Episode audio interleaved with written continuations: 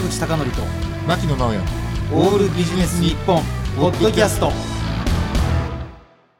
坂口孝則と牧野直哉のオールビジネス日本。本日のゲストは日本造毛スクール認定講師そしてクラブハウス住民の岩田真理恵さんです。リモートでのご出演となります。よろしくお願いしますはい、よろしくお願いいたします。お願いします、はい、岩田真理恵さんは日本造毛スクール認定講師として全国で技術講習を行う傍ら飲食店などを経営最近ではクラブハウスの奇跡に魅了され生活の中心がクラブハウスになっているそうですということで、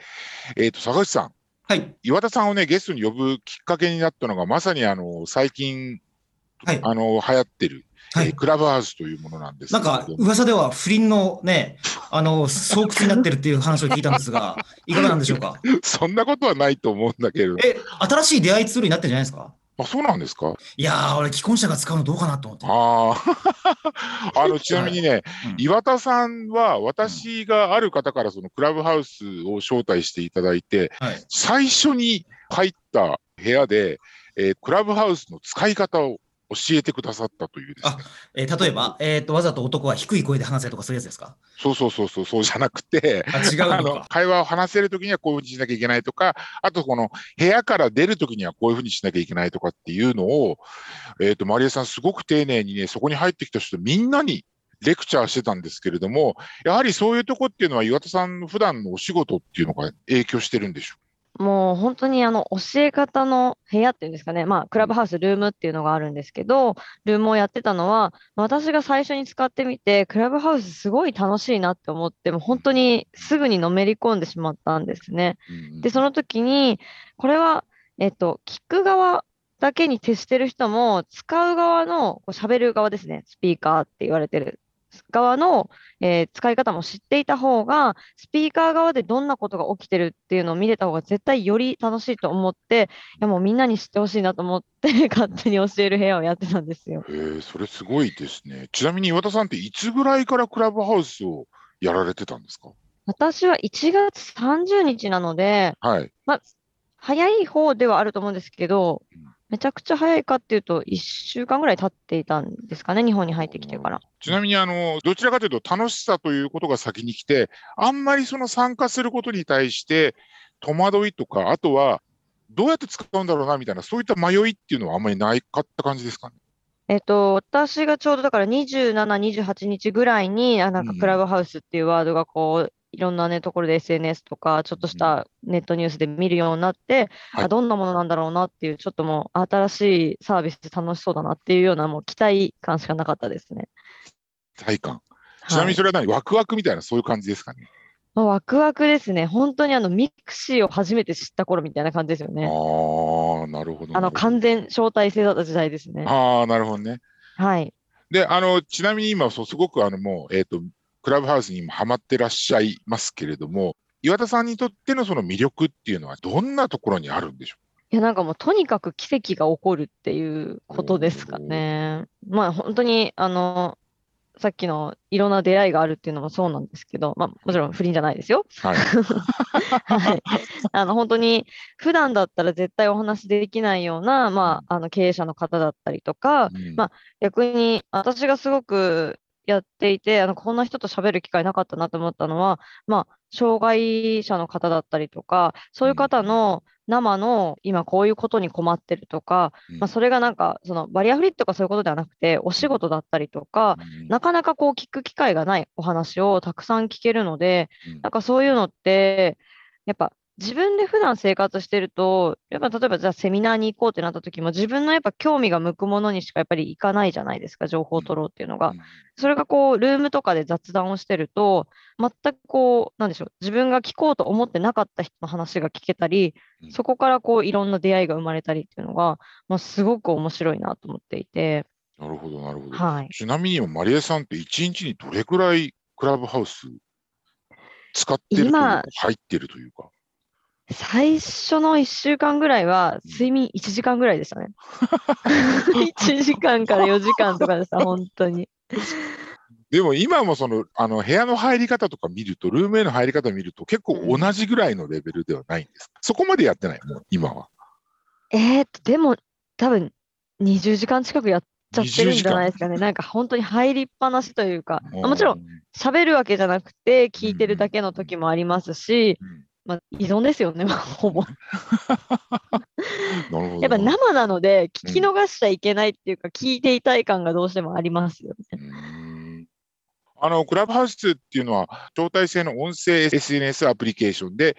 えっと、2020年の4月からサービスを開始し、日本では2021年1月23日よりベータ版の運用が開始ということなので、ですから岩田さんは始まってから1週間ぐらいですかね。そうですね、はい。で、開始以降、爆発的なユーザー数の伸びを見せておりまして、各界の著名人が続々と開始し、えっ、と、1月28日には Apple Store の無料アプリのランキングトップになったということでございまして、ルールとしては18歳以上であり、かつ本名、実名を登録することが義務付けられていると。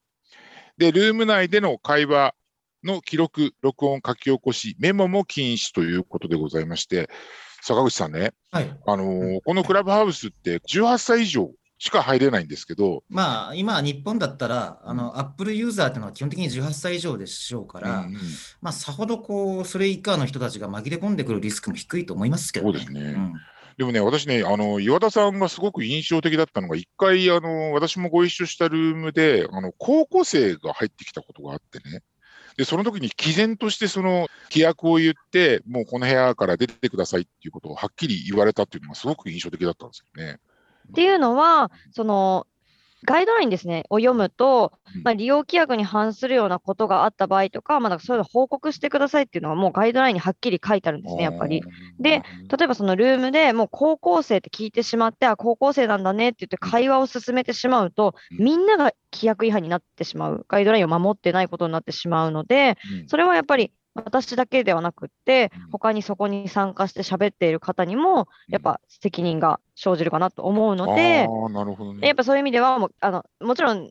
ね、聞かなければよかった話かもしれないんですけど、聞いてしまった以上は、やっぱちょっとごめんなさいっていうあこあ。とですよね。はい。なかなかその流れに流されずに、しっかりそういった規約っていうのを読まれてるっていうことで、岩田さんっていうのはそういった今回みたいなクラブハウスのサービスっていうことがあるときに、わざわざそういった規約っていうのを比較的読む方なんでしょうか？私は読むタイプですね。なんかまあ、その禁止事項だけじゃなくて、何が良くて何がダメかって分かると、うんいいものはよりよく楽しく使いたいので、やっぱり説明をちょっと見たいなって、自分でやっぱり解釈したいなって思うタイプですね。なるほど、なるほど。ちなみに、あの、クラブハウスのその規約で、やっぱりその、まあ、その年齢制限もありますけど、あとやっぱり記録録音書き起こしメモも禁止っていうことがあったりしますけれども、ただ一方でこれ、あの、放送みたいのするのいいんですかね？結構 YouTube なんかで中継されてる方いますよね。そういう方はタイトルにもうん、この部屋の音声は、あの他でも同時に流してますってもう書いている人が多いのと、うん。まあ、あと、一応禁止っていうふうには書いてあるんですけど、スピーカーが全員了承すれば OK っていうことにはなってるので、ああ、なるほどね。で、それはあくまでもオーディエンス、あの、リスナー聞く側じゃなくて、スピーカー陣が OK なら OK っていうことになってるので、うん。スピーカーが例えばその放送している人一人しかいなければ、その人の意思で流すことは問題ないですね。なるほど、そうなんだ。ちなみに、岩田さんってそれって、クラブハウスの規約って、英語のものを読むんですか？いやいや、英語堪能じゃないので、あの翻訳アプリを使ったり、すでにあの翻訳されて説明されてる方のものを見たりとかっていう感じですね。ちなみに、もう今、始まってからだいたい2ヶ月弱ぐらい経ってますけれども、あの、これまで実際に一緒のルームでこう会話された中で、あの、差し支えない範囲で、どんなこう奇跡みたいなことが起こったのかっていうのを教えていただいてもいいですか？そうですね、まあ、最初にちょっと話した通り、やっぱりその、こんな経営者の方と普段話す機会は絶対ないなっていうのもそうですし、まあ、今私がこうやってね、あの、ラジオに出たのも、あの、クラブハウスでお声掛けいただいたのでうん、もうこれもある意味奇跡ですよね。それとあと、やっぱりその、従来のその SNS とは違って、例えばその顔が見えない、音声だけっていうところに対しての戸惑いというか、そこっていうのは何か迷いみたいなのなかったですか？ね。多分今、クラブハウス、私なんかも結構招待してるんですけど、やっぱりやられない人っていうのは、顔が見えないっていうことに対して、すごく違和感を覚えてるんじゃないかなと思うんですけど、そこら辺は、あの、岩田さんは全然気にならない感じでしたか？そうですね。まあでも顔が見えないっていう意味では、まあ例えば Facebook とか Twitter とか、まあ Mixi もそうですけども、そういうのもみんな顔は見えないじゃないですか。まあ写真はもちろん出してる方、出してない方いますけど、で、そこにじゃあ、文字だけだったのが音声っていう、なんていうんですかね、音声ってやっぱりなんとなく表情がわかるじゃないですか。ああ、なるほど、なるほど。逆にそっちの方が私は、あ、面白いなって思いました。あとうん、私普段あんまりこう YouTube とか見ないんですけど、うんなんでかっていうと、あれ目も奪われるじゃないですか。うんうんうんうん。耳も目も奪わはいれる。はいはいはい。なんか、他のことできなくなるじゃないですか。でクラブハウスって耳と声だけなので、うんまあ正直女性は化粧してなくても参加できますし、うんうんまあそういうのがあるので、もう私はこっちの方が参加しやすいなって思っちゃったんですよね。化はい粧しないで参加できるって結構大きなメリットかもしれないですね。そうですね。あとは、まあ、手が空いてるので、まあ、人にはよりますけど、うん何かしら作業はできるじゃないですか。うん仕事もまあ一応できるっちゃできるみたいな。ながらでね。ながらでね。ねなるほどね。これが結構すごく大きく広がった背景には、やっぱりそのテレワークをしてる人が、オフィスじゃないっていうところでやで仕事をする人が増えたっていうのも一つあるんですかね。まあ、もうあると思いますね。やっぱりあのお話伺ってても、あの今テレワーク中だからっていう方はすごく多くて、うん緊急事態宣言が解除されたので、うんあもう出勤しなきゃいけないんだよねっていう話とかもあったので、やっぱ本当に、なんて言うんでしょう、日本でのこのサービスの開始のタイミングがすごくこう、ね、みんなが家にいるっていうところで、うんうんうん良かったんじゃないかなっていうのは、まあ、爆発的になったっていうのは、すごいそれもあったと思いますね。なるほどね。あの、まだやっぱりこう、Apple ユーザーしかできなかったりとかっていうような、まあ問題じゃないんですけどね、今の状況で、まだこれからもどんどんどんどん発展途上になっていくと思うんですけれども、あの、やっぱりしばらく岩田さんは、えーこのクラブハウスにはこう参加というか、入り、ルームに入り続けていこうかなというような感じですかね、今。そうですね。やっぱりもう、黎明期だと思うので、まだまだ。うんうんうんもうこれが、どういう方向に行くのかっていうのも楽しみたいなっていうふうに思ってます。まあ、今やっぱり一番最初の頃よりは少しユーザーとかも落ち着いたなっていうのは思ってるんですけど、うん。それでもこうつまらなくなったとかっていうふうには思ってないので、うんこれがまた例えば Android ユーザーとかも使えるようになるのか、まあ、例えばパソコンから何かしらのアプリケーションで入れるようになったりするのか、もっとこう枠が広がった時に、また何が起こるのかなっていうのも楽しみですし、クラブハウス自体、今アプリケーションがこの一応ベータ版ということにまだなってるので、まあ、正式リリースで、まあ例えばこう課金制になったりとか、いろんなことが起きるのか、がその辺もいろんなことが楽しみですね。じゃあもう何が起こるか、なんか予想がつかないような感じなんですかね、今のところ。あの、これだけ参加されてる岩田さんも、まだこれからどうなるのかなっていう、まだワクワク感が続いてるっていう、そんな感じなんですかね。そうですね。え実は前回のアップデートでも、音声を自分でハイとかローとか、音声クオリティを変えられる機能がついたんですよ。えまあ、音楽とか配信する人は、多分すごい使うのかなっていう感じなんですけどうん、なんか、こんなところでアップデート来るんだなみたいなのがまだあるかなと思ってるので、ちなみに音楽配信する人っているんですか？結構やっぱミュージシャンの方とかで、自分の歌とかね、流されたりとか、あとこうミュージシャン同士が集まってセッションしようよっていうようなうん。ことをやってらっしゃる方が。あ。の、クラブハウスのアイコンになってる顔ってミュージシャンですよ。そうですね。あまあ、それはそうですね。うん。セッションはちょっと聞くに耐えないぐらいの遅延がありますけどね。うんまだね、難しいですよね、やっぱ。ううんん。てことはその辺沢の改良もね、されるかもしれないですよね。ってことは、沢口さん、セッション聞いたことあるありますよ。のあ、あののね、あの、ジャズピアノとかで一人でできるやつはいいんですね。ああとね。チルポップ系のやつもなかなかいいんですけれど、うんやっぱね、ロックとかのセッションはまだまだちょっとしんどいなって感じです。うーんまあだからそういう意味でも、まあ今その音声っていうか音声の SNS なので、まだ発展途上っていうことですよね。えーと、それで、あのー今、例えばそのマリエさんがクラブハウスで運営、運営っていうかこうされているルームっていうのはどんな感じのルームなんですか？私は、まあ、クラブハウスで、えっと、もともとですね、あの、スッキリの森アナウンサーが、うん。森の支度部屋っていう部屋を、あの、オンエア前から、オンエア中、オンエア直後まで、こう、ずっと開いて、うん。まあ、オンエア前は森さんも入ってきて、こう、お話しされて、オンエア中は森さんいらっしゃらないので、うん。もうスピーカーにたくさん100人ぐらいの人が上がって、うん。みんなで番組についてこう話しながら番組を見るみたいな。で、また終わったら森さん帰ってきてどうだったっていうような話をしたりっていう部屋があって、うん。で、そこから、その人たちと私まだ話したいなと思って、森さんがその部屋で、なんかここはこう、そうやってスピーカーが100人とかいても、なんかこう、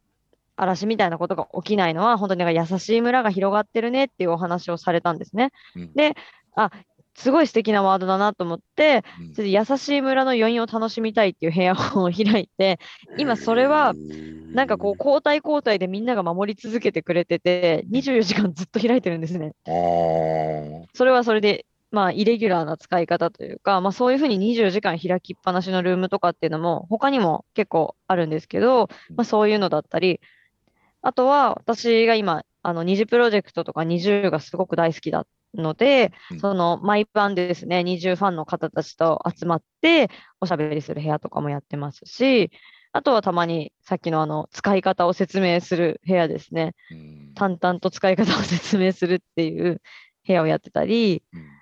なるほどあ。とはそうですね、その時に応じて開くって感じですかね。なんか聞きたいことがあったら開くとか。あーやっぱそのすぐ開けるのが魅力かなと思います。なんかこう予約設定して時間がかかって、なんかうこう段階踏まないと開けないとかではないので、うんうんうん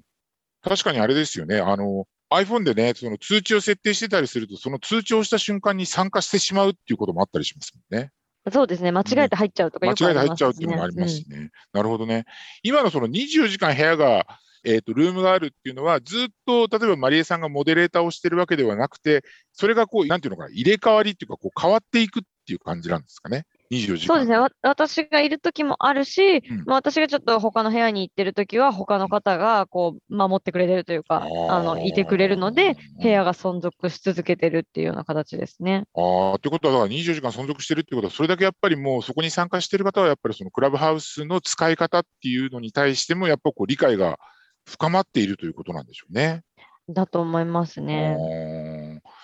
あの比較的やっぱり、あの私もたまにあの参加させていただくんですけど、やっぱりちょっとね、やっぱためらいというか、それがあるのは、あのクラブハウスのあの画面を見ると、ほら、あのリーブ・クワイエットリーっていうのが出るじゃないですか。あもうだからあれはもう静かにあの退出してくださいっていう意味だと思ってるんですけど、あの何にも言わないで退出することに、やっぱりちょっと私になんかまだためらいがあるんですよ。そこっていうのは、あまり気にしなくていいんですかね、それね。そうですね。やっぱそこは多分日本人はどうしても入ったらなんかこうやっぱ挨拶したり出ていく時も挨拶したり、まあうん日本人のすごくいいところでもあるんですけど、うん多分みんなの会話を割ってまであなたの挨拶必要ですかっていうところだと思うんですよ、結局は。なるほどね。だったらうん多分そうスマートに出ていく方が、まあ、そうんの状況にもよります。全然挨拶できるときはしていいと思うんですけど、はいちょっと今、なんかこうみんな会話してるから、まあ、ちょっと今もうさっといなくなろうかなっていうのは全然 OK だと思いますね。あなるほどね。うんわかりました。ということで、そろそろ残念ながらお時間が来てしまいましたということで、えっ、と、岩田まりえさんにはまだまだお聞きしたいことがございますので、また来週もご出演いただきたいんですけども、よろしいでしょうか？はい、ぜひぜひよろしくお願いいたします。はい今回のゲストは、クラブハウス住民の岩田まりえさんでした。坂口孝則と牧野直哉のオールビジネス日本ポッドキャスト今回はここまで次回もお楽しみに